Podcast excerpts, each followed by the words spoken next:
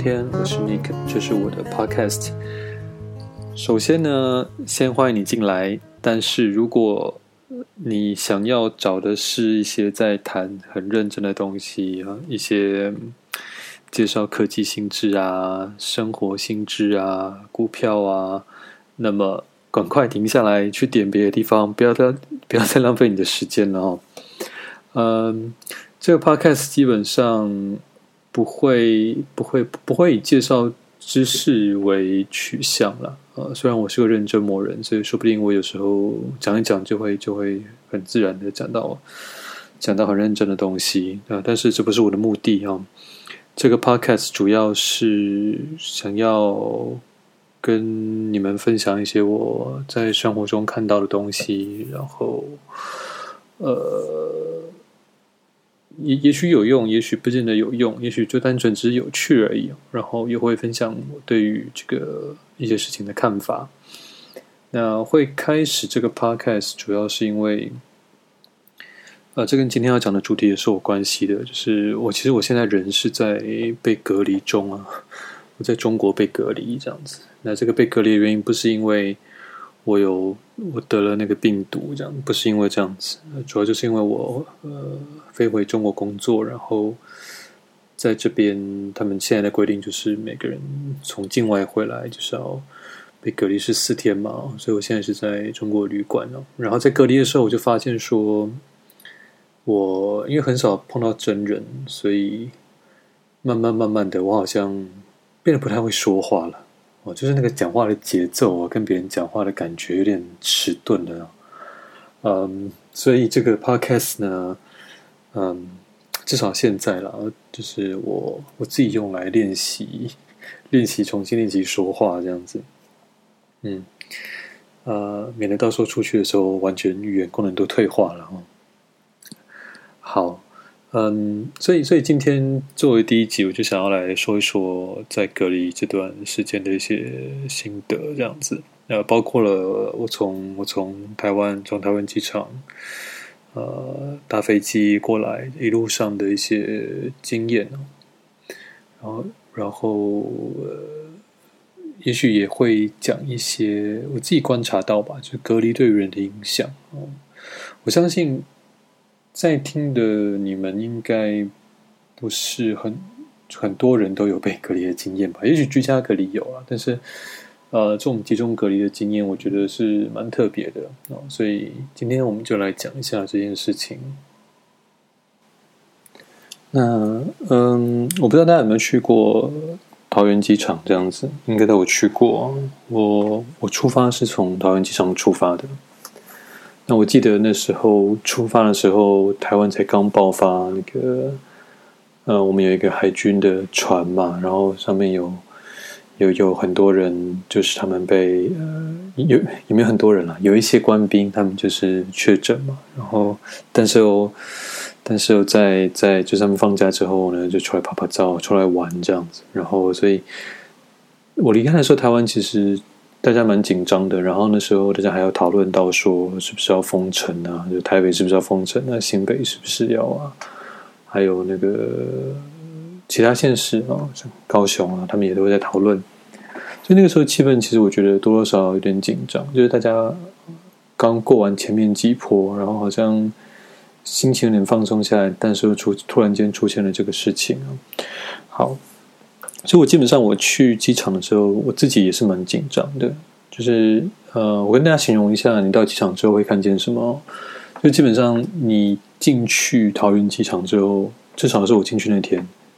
整个机场几乎可以说，除了工作人工作人员以外，一个人都没有。就是这是一个很少见的状况，就是呃，机场的工作人员比旅客还要多。不夸张，就就真的是这个样子。然后，嗯嗯，不管是什么地方啊，然后比如说台湾机场的地下二楼吧，它不是有那个餐厅吗？那个餐厅不夸张，就真的我去的时候，里面坐的人几乎全部都是呃机场员工，就都是穿制服的航警啊，或者是航空公司的人这样子。然后，甚至是我去想要点餐的时候，你都会可以看到说。那个呃，他们在那个服务台上，他们在餐台上，他们放的第一张其实是那个航那个淘机的员工餐，你知道他们的员工有可以有一些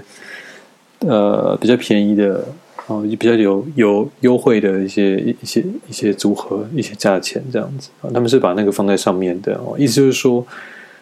我猜啦，就是表示说，这在这段时间几乎呃去用餐的来的人就几乎都是员工啊，是没有旅客的状况啊。那很好哦，表示说我们台湾人都非常非常的有这个危机意识啊，大家都。没事都不会想要乱跑这样子，嗯，那可是那整个整个整个环境其实是蛮令人蛮觉得紧绷的，呃，因为那感觉很像真的是很像是我要去做一件，我要去我要去自杀，你知道吗？就是 现在所有人都没有要出国，然后那个地方他们那大家都把出国或是去机场看成一件很危险的事情，呃。然后，但是你却要做这个事情，然后你又是要，你又是要去中国。那其实，在我出发之前，我有问过，就我跟我一些朋友讲说，因为公司那边需要我回去，然后，呃，我可能在这段时间，可能过几天要就要飞了。他们的反应都是：你赶快辞职啊！你干嘛？生命比比那个钱重要啊！更何况你也没有领很多的钱，对不对？啊，所以其实那个、那个、那个整个感觉是这样，就是你好像去，好像是要去送死的。呃，好，不过当当然，你你呃，在在关卡那边，他们每个人都穿防护衣这样子，然后，嗯，其实，在在真的在机场，就是我出关之后呢，旁边的人其实都还是只有他们还是穿的很正常，然后只有戴个口罩，然后。好像也没有特别的在忧心这样子，所以你在机场待久了，后来就会进入一种也比较放松的状态呀。然后好像也就比如说划划手机，你就会是逛逛逛逛那个呃机场的一些店啊，而且这时候超好逛，因为你知道完全没有人，完全没有人在在那边在那边跟你跟你跟你挤这样子，然后基本上你就是他们唯一的顾客了。所以你一来，他们都会非常非常的殷勤的招待你。当然是隔着一点五公尺啊，啊，好，那所以你在那边逛一逛之后，后来会慢慢的忘记说，哦，其实那个从新闻上或者你想象中机场很恐怖的那样的状况。好，那从从什么时候开始又开始令人紧张起来了呢？就是开始你要进到那个 gate，就是登机叫什么？登机门嘛，对。登机门啊！你要进到不同的登机门的时候，啊，我跟你描述一下我进到那个登机门的时候的状况啊，就是我我我的我的那个 gate 是在忘了是在哪一个 D one 还是 D five，就是你要去到你要是到你要走这个楼梯，然后到下面去哦，你要到地下一层去准备登机这样子，然后我从那个。楼上这样走下去的时候呢，我就看到了，妈呀，真的真的就有人真的就是全副武装的在穿着那个防护的装备，就是防护衣，然后鞋子还有包起来，你知道吗？然后我都不知道原来防护衣还有一个还有一个头的，就是它它还有个帽子这样子，然后眼罩啊，所以呃整个人都包的很好，嗯，那你看到那个其实真的会心里面会。压力蛮大的啊！我自己当然有戴，我我我就是基本上就是戴一个护目镜，然后戴一个口罩，然后雨衣这样子。然后呃，我我我其实出发前觉得我那样子戴是蛮夸张的了。就是你如果看过那种现在有卖一种帽子，就是那个渔夫帽，然后前面有前面有它贴了一层塑胶这样子，所以。你就你就基本上是一个呃，好像一个戴那种全罩安全帽的感觉哦。我基本上本来觉得自自自己有点夸张，但我看到的那些人呢，他们真的就完全完全防御啊，一点漏洞都没有啊。到那个时候，我是觉得有点羡慕啊。虽然说觉得这样看压力很大，但是有点羡慕，因为因为就想说，我我是不是太轻忽了这趟飞行啊？那当然也不是每个人都穿那样子，就是有很多人就是其实他就是穿一般的衣服，然后他就简单戴个口罩而已啊，也没有护目镜，呃，所以每个人其实在准备的那个状态不太一样啊。那上了飞机之后呢，飞机上真的完全都都没有人讲话啊。那飞机是这样子的，他他他把飞机的中间一段是全部排空的。然后，所以整批旅客就是，呃，比如假设一二三区好了，第二区是完全空着，所以整批旅客是分区这样子被隔离开来的。那飞机上完全没有人讲话。然后我我跟你们说，我穿那个防护衣，就是不是不是防护衣，我穿那个雨衣啊。我我我里面穿有穿外套，再穿雨衣啊，再戴口罩。我靠，那真的是热死好吗？然后。可是你又不敢脱，就是你怕脱了会怎么样？就是病毒会不小心跑进来怎么样？所以从头到尾那个还是很紧绷，然后就穿雨衣，非常非常热，然后就觉得天哪，这简直是在我我觉我觉得我就像是在一个那个大铜电锅里面在被蒸的那种感觉，你知道吗？哦，然后那个整个汗都不断的，我我我我我穿了外套再穿雨衣，但是我可以看到我的雨衣上是。就是开始慢慢有那个水珠这样子，然后到最后整个都是湿的了，哦，非常非常的热，嗯，就那个过程也不是很愉快的，然后一直到了下飞机，哦，然后下飞机也是一样，其实我们我们到的时候蛮早的啊，比预定时间大概早了半个小时，然后就就坐在坐在那个地方，然后他基本上不让你。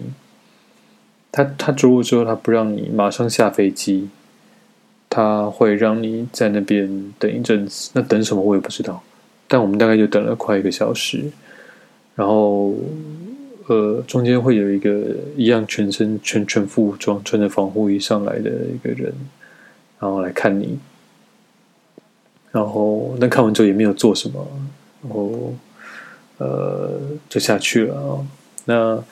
呃，基本上现在入关都要去，你你到中国，你都必须要缴一个他们叫做健康声明的一个声明书，那上面就是勾说你最近有没有什么，你最近的出入状况啊，身体状况啊，然后有没有跟一些什么疑似得病的人有接触啊，然后里面他就会很详细的问你说，你最近有没有什么喉咙痛、发烧，有没有流流鼻水啊，有没有痰啊，等等等等的。呃，然后，然后呢，吃药这样子。呃，正常人其实你知道说你在填这个声明书的时候呢，你是要，就是你知道你你你如果越没有事情，越你勾的越少越没事嘛。就你知道勾了就会有事，你勾了就等于说他就把你马上列入那个怀疑的怀疑的那个 list 里面这样子。那呃，所以一般来说呢，如果你没什么，你你想要避开麻烦的话，就是你勾的越少越好。然后偏偏呢，就是我在我那我那一阵子，我那阵子的确是有一些喉咙的症状，就是我喉咙会有点痛，这样子，整个人有时候会觉得好像自己在感冒，但是也都没有发烧什么的哦，呃。所以我当时我就我就我就怀疑很久，这样子，就是我在想说，我我不是怀疑自己怎么得病，我是怀疑说我到底要不要勾那个我有喉咙痛的这件事情。我不知道如果是你们，你们会怎么做选择？但我当下我真的就会觉得啊，有点怕，你知道吗？我很怕，我最怕的事情就是一下飞机，他们看那张表，然后直接把我送去医院，呃。我觉得那个怕怕的感觉是很是很是很非理性的啦。就是我我想象中的，就是我一旦被送去医院之后，我本来没病也会变有病，你知道？谁知道？呃，因为他们知道你看新闻嘛，他们那些措施有时候会让你觉得说不是那么不是那么放心。所以我那时候就在犹豫，说我到底要不要勾那个表？到底要不要让他们知道说我这个症状？我几乎百分之百确定，我一旦够了之后，他们一定会对我有多多一些检测这样子。那果不其然，我下飞机之后，我缴那个表之后呢，呃，马上就被他就他就马马上那个神情就是变得比较紧张，然后他就问我一些话这样子，然后很仔细的问我说我喉咙痛是怎么样的痛等等的，然后多多久了，然后我老实回答，然后我就看到呢，他在我那张健康证明书上，呃，就打了一个星号，嗯，那有正常人都知道说，当你的表啊被打星号的时候，通通常都不是一件好事情，哦，就比方说你。你是特别的嘛？你特别，然后所以他才要把你把你特别注记。那特别注记要干嘛呢？嗯，在那个情况下，我敢跟你保证，没有人想要特别啊。每个人就希望说，就把我当做一个无名氏，就这样子过去就算了。嗯，但是呢，呃，反正我就照实做了。哦，那我要解释一下，我为什么照实做这个事情？我为什么要照实填呢？我那时候其实挣扎很久。我觉得依照我就是。过去这几年，从中国台湾这样子来来回回，然后在这边工作的感觉，我觉得就是有时候你不说就没事，你说了，有时候会是会是有麻烦的。但我考虑很久，我决定，我最后决定还是要就是坦持以告这样子啊，据实以告。为什么？因为我我就想到一个点，那个点就是说，如果如果今天反过来。如果今天反过来，比如说是一个中国的人要来台湾工作哦，那当然他们现在进不来了哦。但是我说假设假设他们要进来，那我会不会？我身为一个台湾人，我会不会希望他们进来的时候，如果他们有什么身体症状，就算只有百分之几的可能性啊，也也许可能性很小，但我会不会希望他们还是照实讲，然后？至少让我们的防疫人员可以做一些准备，哦，或者是心里有个底，哦，嗯，我觉得我是会的。我想到这点，我觉得我是会的。就如果我是台湾人，我会希望一个外国人进来的时候，呃，不要因为为了要知道方便，所以就就就就不做这个事情。哦，自己想象，如果我在新闻上看到有这样子的新闻呢，比如说什么中国某个剧某某个游客。进来，然后没有说哦，不管不是是不是中国啦，日本也一样啊。哦，就是你进来没有说，你你隐瞒，我觉得我会非常非常生气啊。那所以因为这个想法，所以我最后还是说了。那果不其然，我就被就被抓起来哦，然后就被抓到一个一个一个另外一个区域，然后要要检查，说他们就特别还再给我量了一次体温，然后又问了更细的问题，然后就拿到一张那个。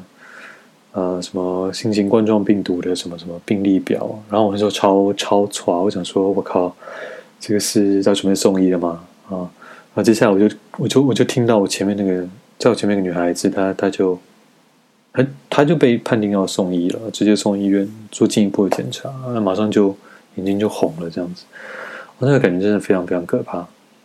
嗯，对，不过不过因为这是我自己做的选择嘛。当然，后来幸好没有，因为我体温没事。然后后来他们在做那个裁剪的时候，他们不但呃，他们一般人都要做鼻腔，然后我还特别裁了就是喉咙的部分这样子。那后来证明没事，嗯，这是一件好的事情。但我整个过程其实压力就是非常非常大哦。然后呃，这个整个这样弄下来，大概也就。又另外两三个小时，然后所以大概，然后后来我们在等那个要去隔离旅馆的车子，他就是他帮你分配登记，然后啊等车过来把你载过去呢，中间又中间又花了一段时间，然后最后最后真正离开飞机场的时候呢，已经大概隔了四五个小时有了，然后已经要半夜了这样子。然后我们才终于终于可以到隔离旅馆去，不夸张。那时候知道可以上车的时候，我真的非常非常开心，就好像是从来没有这么开心过这样子。我觉得好像终于这个这个 惊险的部分可以告一段落了。你知道，整个过程，我就想说：我靠，我到底在害怕什么？我到底在紧张什么？就是。有时候你看别人旁边人很镇定啊，尤其是我不是在说那些穿防护衣的，我是说那些就是也许就戴个口罩或他们的当地人这样子。我想说，我靠，他们都如此镇定的这样子，呃，在在在在过海关，然后我我我妈的紧张的跟什么一样，这样子，嗯，这个我想有时候就是这样子吧，是不是？就是我们的恐惧感很多时候跟我们想象的内容有关嘛，嗯。更很难说，因为我们毕竟我们台湾人在这次防疫，就是透过我们的对于他们的不信任啊，所以就是我们超前部署嘛。好，所以这个就是我在整个这个搭飞机的这个部分，接下来就是要讲那个到了旅馆之后隔离的这个这个整个过程哦。嗯，大家没有被隔离过，我假设大家没有被隔离过，所以我先讲一下。呃，隔离是什么样子？就是基本上呢，你在一个旅馆，然后呃，有人有人会送三餐，然后这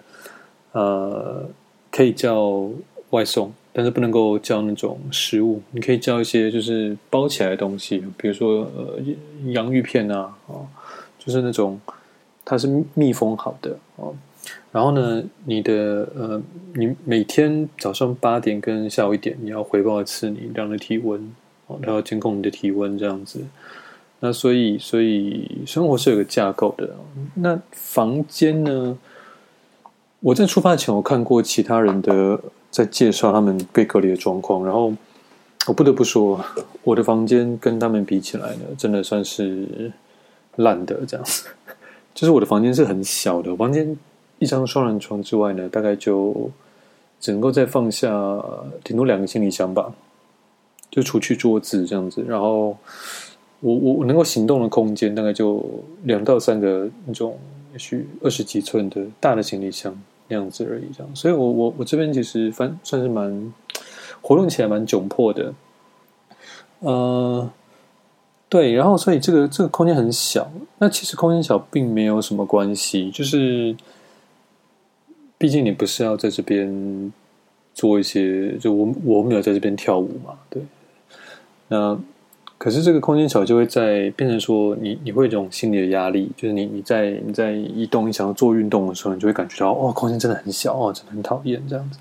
然后它它有窗户，它其实是有一个呃小小的窗户，然后它规定你其实是要开着的。它的窗户呢，这大概可以说大概五到六个那种 iPad 的拼起来这么大。然后你是可以推开，但推开大概只能够推开大概也许六十度这样子，四十五度，六十度，所以你不能够完全打开哦，所以你没有办法，就比如说，他我在想这是不是怕怕人 逃出去还是怎么样？就是你没有办法从窗户离开，那也没有办法说，呃，比如说把窗户开着很大，然后头伸出去吹风啊，这是不可能的。好，所以大概空间是这个样子，然后呃，生活的架构是这样子，就是八点你要起来，不管你前一天几点睡啊，这其实在这个状况下，哦，对对对，我讲一下，然后你每天会接触人，就是来送餐的人，还有来消毒的人，那他们都全部都穿着防护衣，然后你是看不到他们的脸的，你唯一看得到的其实就是他们的眼睛这样子，嗯。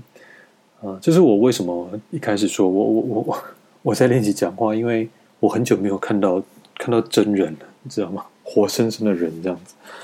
嗯，所以这大概就是你每天的生活。早上起来，然后他们会把餐送到你的门口，嗯，所以你可能打开门的时候，你看没有没有，你可能不一定会看到人。然后有人吃完饭之后，有人会来 check 你的体温啊。那其他时间你完全是自由的。呃，在某个程度上来讲，你在隔离的时候呢，其实蛮蛮蛮逍遥的吧？哦，因为你没有人规定你要做什么。那当然，我还是有处理一些公事啊，有时候回个公司的信什么的。但很多很多时间你是空着的。嗯，这其实听起来有点像度假，对不对？其实你你如果心态积极的话，你是可以觉得他是在度假的哦。但你如果心态消极一点，你就会觉得说，妈的，我现在根本就是在做监狱这样子。呃，对，因为你看空空间小小的嘛，你你出不去啊，你不能跟外界联络啊，其实蛮像监狱的了哦，所以就这个蛮看你的心态。然后我就发现呢，呃，哦，首先我先说好处好了，好处就是我的，我我我就发现我的生活其实就变得有点健康这样子。我我我以前在台湾其实不太喝，不太喝水的，嗯，我也没有讨厌喝水，我就不知道为什么就不太会喝水，我都喝饮料，我都喝咖啡啊、红茶或者喝气泡水这样子。然后在这边我没事就一直在喝水，那也也不是因为我想喝水，就是因为没事做哦。然后对生活变更规律。哦，然后我尽量每天都运动，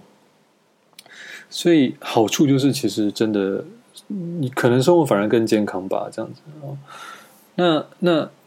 另外一个算是坏处嘛，我也不不知道算不算坏处哦，算是一个变化，就是我就发现说，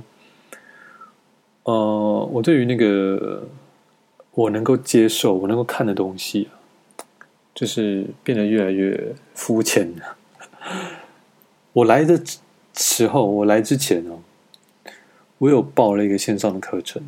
专业的课这样子，然后我还买一些书，电子书，然后就蛮有深度的，你知道吗？哦，我以后可能会跟大家分享。那我我自己觉得蛮有深度的啦啊。然后呢，我就发现呢，我被隔离前几天还好，后来变得越来越读不下那些东西，我看不下那些东西，我就变得非常喜欢看那种。很单纯、很热闹，或者很有爆点的那种那种影片哦，就比如说，呃，什么冷笑话大赛啊，哦，或是那种呃一些搞笑影片啊，或者什么那种新闻那种，我不知道你们看过，就是 YouTube 上有人把什么新闻主播在或者记者在，比如说出糗的那些片段变成一个集锦啊，或者看老高跟小莫，就是看一些什么人类。的起源啊，到底有没有外星人之类的哦？这是所以，所以就变得说，我就只能看那样子那样子的东西。呃，我不知道为什么嗯，我我我觉得可能是可能是整个环境太无聊了，所以我大脑开始寻找刺激这样子。好，然后还有个变化呢，就是呃，我发现我虽然。没有什么在跟人接触，可是我好像也不会特别想要跟人接触，就这种感觉很好玩哦。嗯，我不知道，不知道你们有没有这种感觉，就是呃，就你你也这个这个介于什么？介于孤单跟寂寞之间嘛？那其实现在是蛮孤单的呀，但是我好像不会想要找人讲话啊，所以有有些人觉得我，比如说隔离，好像。